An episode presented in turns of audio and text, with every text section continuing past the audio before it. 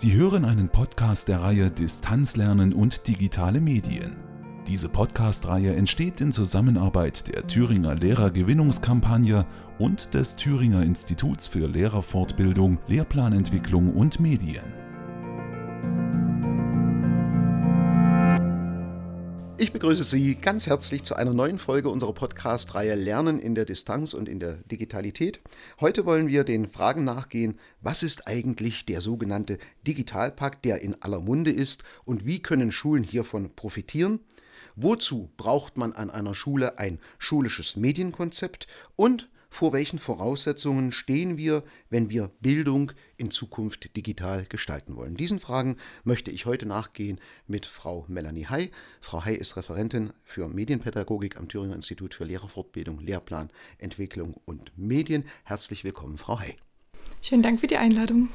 Ja, kommen wir gleich zur ersten Frage. Durch die Presse in der Vergangenheit ging häufig der Begriff des Digitalpakts. Mittel werden nicht abgerufen, Mittel werden in unzureichendem Maße abgerufen, die Schulen nutzen die Mittel des Digitalpakts nicht. Klären Sie uns und unsere Zuhörerinnen doch erstmal auf, was ist dieser Digitalpakt eigentlich?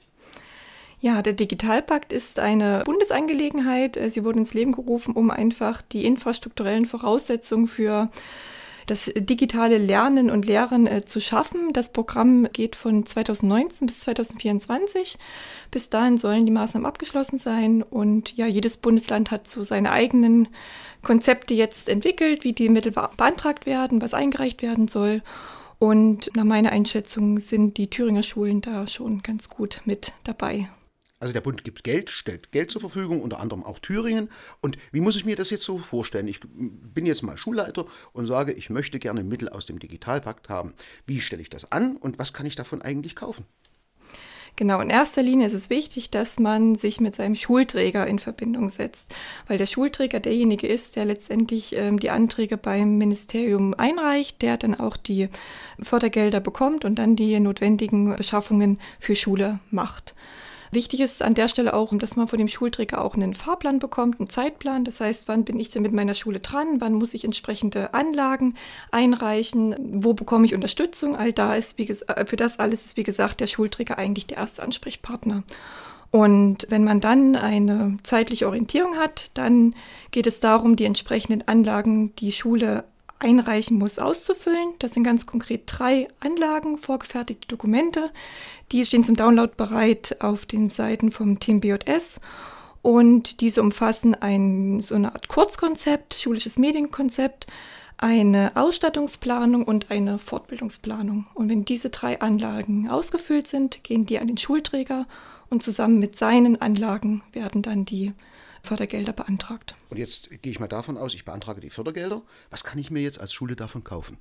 In erster Linie ist es ein Infrastrukturprogramm. Das heißt, die Ausstattung mit LAN, mit WLAN an Schule hat oberste Priorität. Und erst wenn das in Schule gewährleistet ist, erst wenn das umgesetzt ist und dann noch Geld übrig bleibt, erst dann geht es an die Positionen digitale Arbeitsgeräte, Anzeigeflächen und digitale Endgeräte. Ich kann also mit diesen Geldern aus dem Digitalpakt ein schnelles WLAN an meiner Schule finanzieren? Genau. Richtig? Und wenn dann noch Geld übrig bleibt, kann ich es auch in die digitalen Endgeräte stecken. Ganz genau. Und das immer in Absprache mit dem Schulträger. Für unsere Zuhörerinnen nochmal, Schulträger ist entweder die Stadt, die Gemeinde, der Landkreis etc. Oder auch die freien Schulträger. Wie können wir denn jetzt Schulen in diesem Prozess unterstützen? Wie äh, unterstützen Sie beispielsweise Schulen in diesem Prozess der Antragstellung? Und Sie sprachen ein schulisches Medienkonzept an. Ähm, könnten Sie das noch ein bisschen ausführen? Mhm.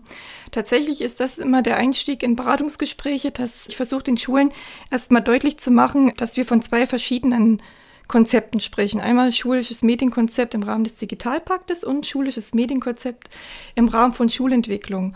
Und da ist es wichtig, auch da die Unterschiede deutlich zu machen, weil ich denke, viele Schulen, die erstmal hören, wir müssen jetzt Medienkonzepte arbeiten, das ist ja viel zu viel, das ist ja gar nicht schaffbar in der kurzen Zeit. Da können wir dann sagen, stopp, Moment, es ist wirklich nur die Anlage 2.1, die im Grunde erstmal ihre Vorhaben, ihre Perspektiven in Bezug auf Digitalisierung beschreiben. Und alles andere, alles weitere ist dann ein Prozess, der über den Digitalpakt hinaus gestaltet werden muss und der in sich auch nicht abgeschlossen ist, sondern sich stetig weiterentwickelt. Jetzt sprachen Sie gerade sehr technisch von der Anlage 2.1, die da auszufüllen sei. Und Sie sprachen auf der anderen Seite von einem schulischen Medienkonzept, was zur Schulentwicklung dient. Vielleicht können wir das noch ein bisschen aufdröseln. Was ist diese Anlage 2.1? Was muss da rein? Ich würde die Anlage 2.1 als eine Art Kurzkonzept beschreiben. Die Anlage ist in sich geschlossen, das heißt, ist auch nicht veränderbar und auch nur das soll für das Medienkonzept beim Schulträger eingereicht werden zur Anlage 2.2 und 2.3. Und dann der Anlage 2.1 wird eigentlich ganz allgemein dargestellt, was sind die Vorstellungen von Schule zum Thema Medienbildung, zum Thema Digitalisierung, warum ist es der Schule wichtig, dass sie das Thema in die Schulentwicklungsprozesse integrieren. Welche Kompetenzmodelle legen Sie, Sie zugrunde? Das heißt, welche Kompetenzen sollen Schülerinnen und Schüler entwickeln, aber auch das Kollegium? Und welche Perspektiven haben Schulen? Wie ist der Iststand im Moment und was gelingt dann besser in Bezug auf Lernprozesse, auf Arbeitsaufträge, auf Sozialformen, wenn die Technik dann vorhanden ist?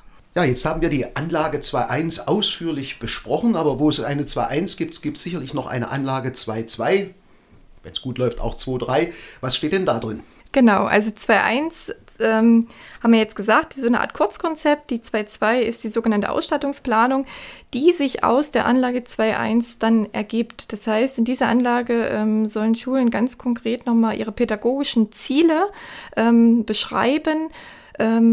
Zum Beispiel in Bezug auf, warum brauchen wir den WLAN, warum brauchen wir digitale Anzeigegeräte, warum benötigen wir mobile Endgeräte. Und ähm, diese pädagogischen Begründungen ähm, lassen sich ja ganz häufig dann wieder aus der ähm, Anlage 2.1, aus diesen Überlegungen, äh, wie Unterricht gestaltet wird, ableiten. Und als dritte Anlage ist dann die Fortbildungsplanung. Da gibt es sechs Bereiche, die identisch sind mit den ähm, Fortbildungsmodulen auf den Themenseiten. Das heißt, ähm, die Schulen können das auch gerne nochmal als Anregung nehmen, als Impulse nehmen, einfach gucken, was beschreibt denn diese Kompetenzbereiche. Gibt es dort vielleicht auch schon ähm, Anregungen, Ideen, die für unsere Schule passend sind?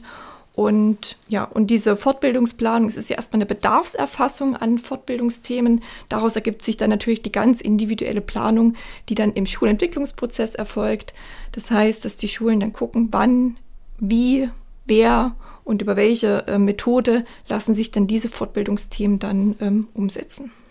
Sodass sich jetzt hier wieder der Kreis schließt aus der Anlage 2.1 Schulisches Medienkonzept, der Bedarfs- und Anschaffungsplanung 2.2 und der Fortbildungsplanung ergibt sich das Gesamtkonzept des Antrags. Jetzt haben wir die technische Seite geklärt und dann haben wir ein schulisches Medienkonzept, was der Schulentwicklung dienen soll, was ein langfristiger Prozess ist. Jetzt frage ich mal ketzerisch, warum brauchen denn Schulen überhaupt dieses langfristige Konzept und was soll da drin stehen? Die Abgabe dieser Anlage 2.1 ist ja zeitlich vorgegeben. Das heißt, bis zum Zeitpunkt X muss ja die Schule beim Schulträger diese Anlage 2.1 ja, abgegeben haben. Und es beschreibt eigentlich nur einen Ist-Stand, einen momentanen Bedarf, eine momentane Vorstellung. Aber gerade in Bezug auf ähm, Digitalisierung, Medienbildung, das ist ja ein sich stetig weiterentwickelnder Prozess und auf der bleibt man nicht stehen. Je mehr Kompetenz man erwirbt, desto sicherer man im Umgang wird.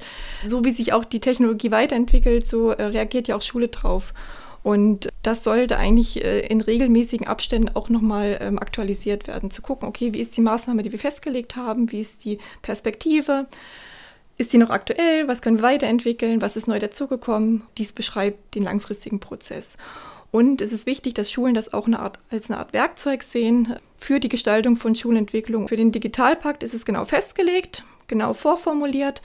Aber ob dann Schulen für ihren langfristigen Prozess ähm, ein Mindmap entwickeln, ähm, ein Sketchnote oder eine andere kreative Art finden, ähm, ähm, ihre Vorhaben zu beschreiben, das kann Schule ganz individuell gestalten. Aber wie gesagt, für den Digitalpakt ist es nun mal genauso festgelegt und bedarf auch nicht mehr und keine Anhänge und keine zusätzlichen Ausformulierungen. Zum schulischen Medienkonzept, was langfristig in Zusammenhang zur Schulentwicklung gestellt werden soll, kommen wir mal zu einem konkreteren.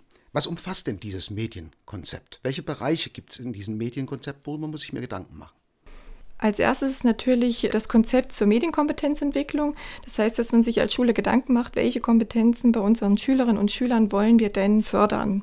Hier ist es wichtig, dass man sich einfach an einem Kompetenzmodell orientiert, das Medienkompetenz ganzheitlich beschreibt. Das heißt, dass der Fokus nicht nur auf Bedienen und Anwenden liegt, sondern auch auf die kritische Auseinandersetzung, auf das Reflektieren, auf die kooperativen und kommunikativen Fähigkeiten. Ja, und das Gleiche gilt aber auch für die Betrachtung beim eigenen Kollegium. Und hier ist es wichtig, dass wir sagen, guckt nicht nur auf eure Lehrkräfte, sondern an der Bildung sind noch mehrere beteiligt, unter anderem auch die der Hortbereich, die Schulsozialarbeiter, die Sonderpädagogen, all die gehören ja zu dem Team, die ja ähm, letztendlich mit der Technik auch arbeiten sollen, die die Kompetenzen fördern sollen.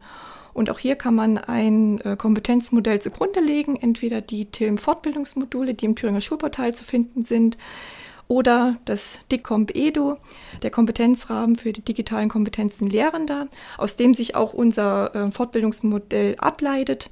Und auch hier ähm, sehen Lehrkräfte, dass zur Medienkompetenzentwicklung eine ganze Menge gehört und dass dies auch über das Bedienen und Anwenden hinausgeht. Worauf liegt da der Schwerpunkt? Wenn Sie sagen, Sie steigen in die Fortbildung ein mit verschiedenen Modulen und Bereichen, können Sie da eine Schwerpunktsetzung vornehmen? Beziehungsweise wird ein Bereich bedeutend häufiger abgefragt als andere? Ja, im Moment wird tatsächlich ein Bereich bedeutend häufiger abgefragt und das ist Technik bedienen ist vielleicht der ganzen Heterogenität des Kollegiums geschuldet, ist aber natürlich auch wichtig, um dann das Potenzial zu erkennen und die notwendigen ja, Unterrichtsprozesse dann zu gestalten. Wichtig ist aber auch, dass neben dem Technikbedienen auch die Bereiche der Rechtssicherheit berücksichtigt werden. Das heißt, ähm, gerade wenn es um die Erstellung digitaler Inhalte geht oder das Finden von digitaler Inhalte, was übrigens auch ein Modul ist, dass man im Sinne des Datenschutzes handelt, dass man im Sinne des Urheberrechts handelt und im Sinne des Jugendmedienschutzes. Dann natürlich der große Aspekt digitale Medien im Unterricht, dass man sich äh, damit auseinandersetzt, wie kann ich die äh, digitalen Medien als Werkzeug einsetzen zur Gestaltung von Lernprozessen, zum Beispiel für den kreativen Bereich, für die Gestaltung von Gruppenarbeiten, für Kommunikation, Kollaboration und auf der anderen Seite auch die digitalen Medien als Inhalt das heißt, wo die Förderung der Kompetenzen von Schülerinnen und Schülern im Fokus steht.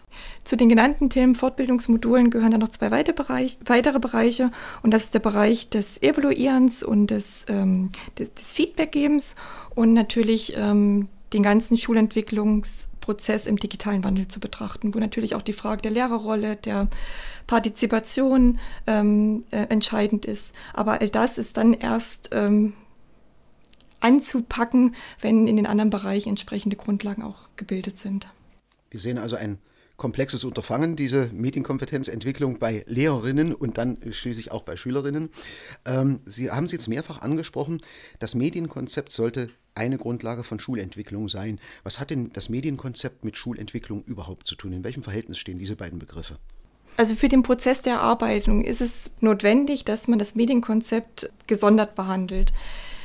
Eigentlich ist es aber so, dass das Leitbild der Schule und das Schulkonzept im Vordergrund steht und das Medienkonzept sich unterordnet. Und irgendwann, wenn entsprechende Kompetenzen geschult sind, wenn auch die schulinterne Lehrplanung angepasst ist, wenn die Fortbildungsplanung entsprechend aufgebaut ist, wenn die Technik vorhanden ist, all dann braucht es vermutlich auch kein Medienkonzept mehr, sondern alle Prozesse ordnen sich eigentlich diesem Schulkonzept unter.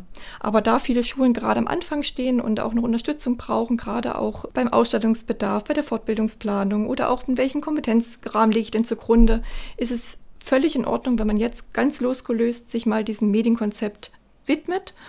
Und ja, wenn Sie sagen Schulentwicklungsprozess, das legen wir zugrunde, das Trias der Schulentwicklung, also die, ähm, die Fortbildungsplanung, Unterrichtsgestaltung. Was wir noch verstärkt mit aufnehmen, ist die Rolle der Elternarbeit. Also ohne die Zuversicht, ohne Unterstützung von Eltern werden bestimmte Implementationsprozesse vielleicht schwierig sein. Gerade wenn es darum geht, auch personalisierte Endgeräte, die gegebenenfalls auch angeschafft werden muss, müssen. Also da ist es unbedingt wichtig, mit Eltern sich auszutauschen, die Prozesse transparent zu machen, Ziele klar äh, zu formulieren und ja, da einfach die Eltern mit ins Boot zu holen.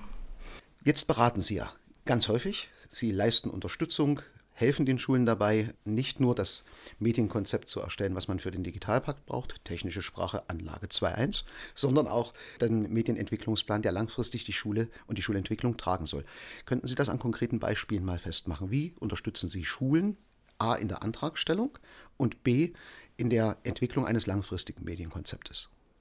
Mit Bekanntgabe ähm, der Digitalpakt-Richtlinien haben wir die Möglichkeit genutzt, weil auch alle Schulträger zu dem Zeitpunkt anwesend waren, das Angebot zu stellen, dass wir Informationsveranstaltungen für Schulen anbieten in den entsprechenden Kreisen, was von vielen Schulträgern auch dankbar angenommen worden ist.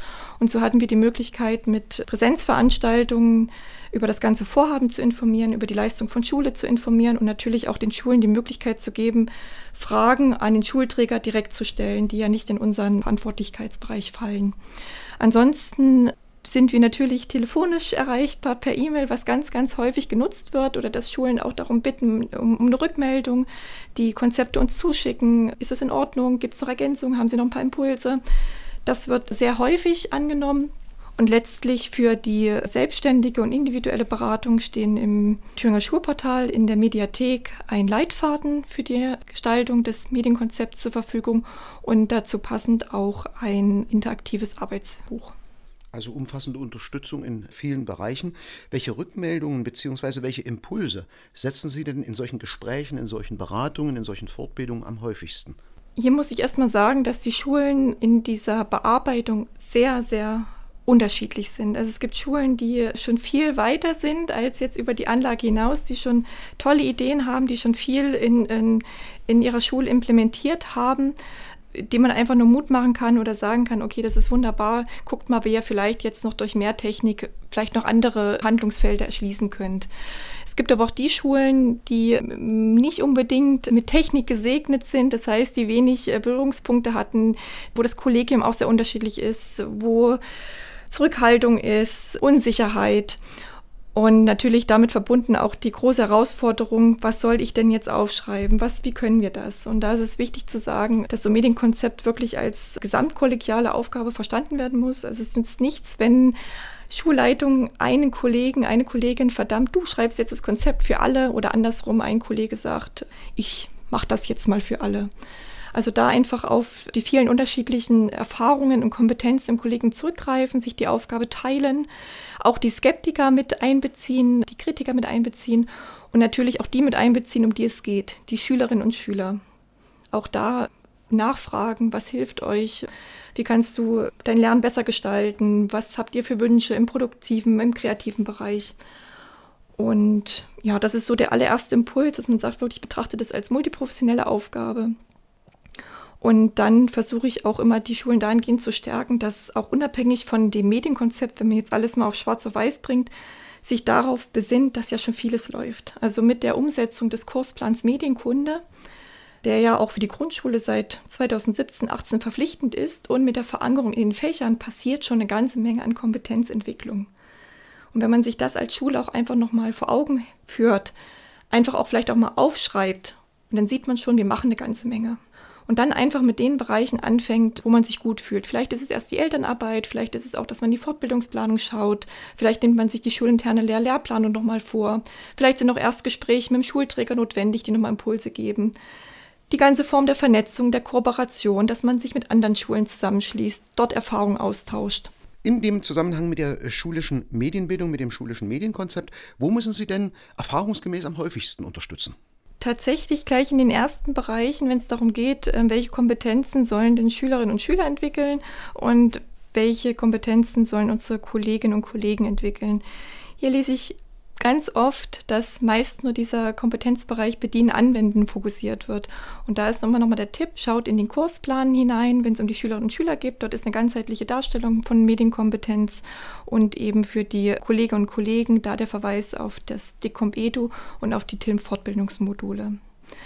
Ansonsten, wenn es darum geht, um die Zielperspektiven, auch hier haftet stark die technische Orientierung. Das heißt, das soll ja der Ist-Zustand beschrieben werden und dann steht dann häufig Ist-Zustand, wir haben kein WLAN, Zielperspektive, wir wollen WLAN. Oder wir haben veraltete Technik, wir wollen neue Technik. Und da gibt es dann ganz häufig den Impuls, ja, das ist wichtig und das ist die Grundvoraussetzung, dass natürlich sich auch Unterrichtsprozesse äh, gestalten. Aber was gelingt denn besser, wenn eben zum Beispiel das WLAN überall erreichbar ist in Schule? Was passiert besser, wenn ein Klassensatz mobile Endgeräte vorhanden ist in Bezug eben auf ähm, Differenzierung, Sozialformen, Lehrer-Schüler-Beziehungen, diese ganzen Facetten von Unterrichtsgestaltung? Wir geben uns große Mühe, da im Fortbildungsbereich natürlich die entsprechenden Angebote zu machen, das sowohl als Online-Fortbildung, wo auch möglich, wenn es den Schulentwicklungsprozess betrifft, auch in schulinternen äh, Fortbildungen, dann mit einer ganzen Menge Infomaterial, die sich Schulen selbstständig zur Verfügung stellen und dann gibt es auch ähm, für Schulen, die nochmal ganz individuellen Beratungsbedarf hat, immer die Möglichkeit, über das Bedarfserfassungsmodul auf unsere ähm, Fachberater zuzugreifen und da ganz gezielt ihren Bedarf an Fortbildung zu beschreiben. Wenn wir es nochmal zusammenfassen, sollten wir an Ihre Ratschläge, die Sie auch in Fortbildungen immer wieder geben, kommunizieren mit dem Schulträger ist das A und O. Gedanken machen über das schulische Medienkonzept, es als selbstverständlich anzusehen und zu sagen, wir machen uns Gedanken über die Rolle der Medien für die Zukunft. Drittens, knüpfen wir doch an Bekanntes, an Vorhandenes an und entwickeln wir das weiter. Und viertens, holt euch dann Unterstützung, vernetzt euch miteinander und im Zweifelsfall fragt am Film nach. Wo haben wir den größten Nachholbedarf in der Lehrerfortbildung? Wo müssten wir Schwerpunkte setzen, auch zukünftig? Ich lege gerne das sogenannte TPEC-Modell zugrunde. Das müssen ja auch, Sie jetzt ausführen, bitte. Ja, das, das, beschreibt, wie natürlich am effizientesten digitaler Medienunterricht eingesetzt werden kann. Und es besagt, dass die Voraussetzung dafür natürlich das Fachwissen ist, die methodisch-didaktischen Kompetenzen und die technischen Kompetenzen. Und wenn die drei zusammen harmonieren, kann natürlich bestmöglich der Einsatz digitaler Medienunterricht erfolgen. Und dass dann auch nicht nur die Technik im Fokus steht, sondern dass man wirklich Primat des Pädagogischen die Zielstellung für den Unterricht formuliert und daraus ableitet, was brauche ich jetzt, um diese Zielstellung zu erfüllen. Und im Moment ist tatsächlich der Bedarf in dem technischen Bereich, was natürlich auch ein, ein, ein gutes Feedback ist, dass wirklich die Fachwissenschaft gegeben ist, dass die Methodik-didaktischen ähm, Kompetenzen gegeben ist. Im Moment sind ganz viele Fragen, wie funktioniert das, wie geht das, ähm, Knöpfchenkunde, aber das ist völlig in Ordnung. Und die Fortbildungen geben auch die Rückmeldung, weil wir auch so gestalten, dass wir natürlich Input geben und auch zeigen, was wie funktioniert und dann gemeinsam mit den Teilnehmern, wo dann eben auf zurückgegriffen wird auf ihr Fachwissen, auf ihr methodisch-didaktisches Wissen, dass dann gemeinsam Ideen entwickeln wird, wie jetzt diese technische Komponente im Unterricht angewendet werden kann. Wir sprachen darüber, dass Knöpfchenkunde allein nicht ausreichend ist. Wir sprachen darüber, Medienbildung ist Aufgabe aller Kolleginnen und Kollegen an Schule und nicht nur die Aufgabe eines einzelnen Kollegen, der sich mal um die Computer an der Schule kümmert. Wir sprachen über die Rolle von Schulträgern und die Bedeutung der Elternarbeit für das Gelingen von Medienbildungskonzepten an Schule. Wir sprachen auch darüber, dass eine umfassende Medienfortbildung notwendig ist und es gelang uns hoffentlich zu zeigen, der Digitalpakt und die Mittel des Digitalpakts sind kein Teufelszeug, sondern sollen eine Unterstützung der Schulen auf dem Weg in die digitale Welt darstellen. Wenn Hilfe gewünscht ist, wenden Sie sich an Stilm, wenden Sie sich an Frau Hay. Frau Hay, vielen Dank für das Gespräch. Sie möchten Lehrerin oder Lehrer in Thüringen werden? oder interessieren sich für eine Einstellung in den Thüringer Schuldienst, dann informieren Sie sich zu offenen Stellen und Einstiegsmöglichkeiten unter www.erste-reihe-thüringen.de.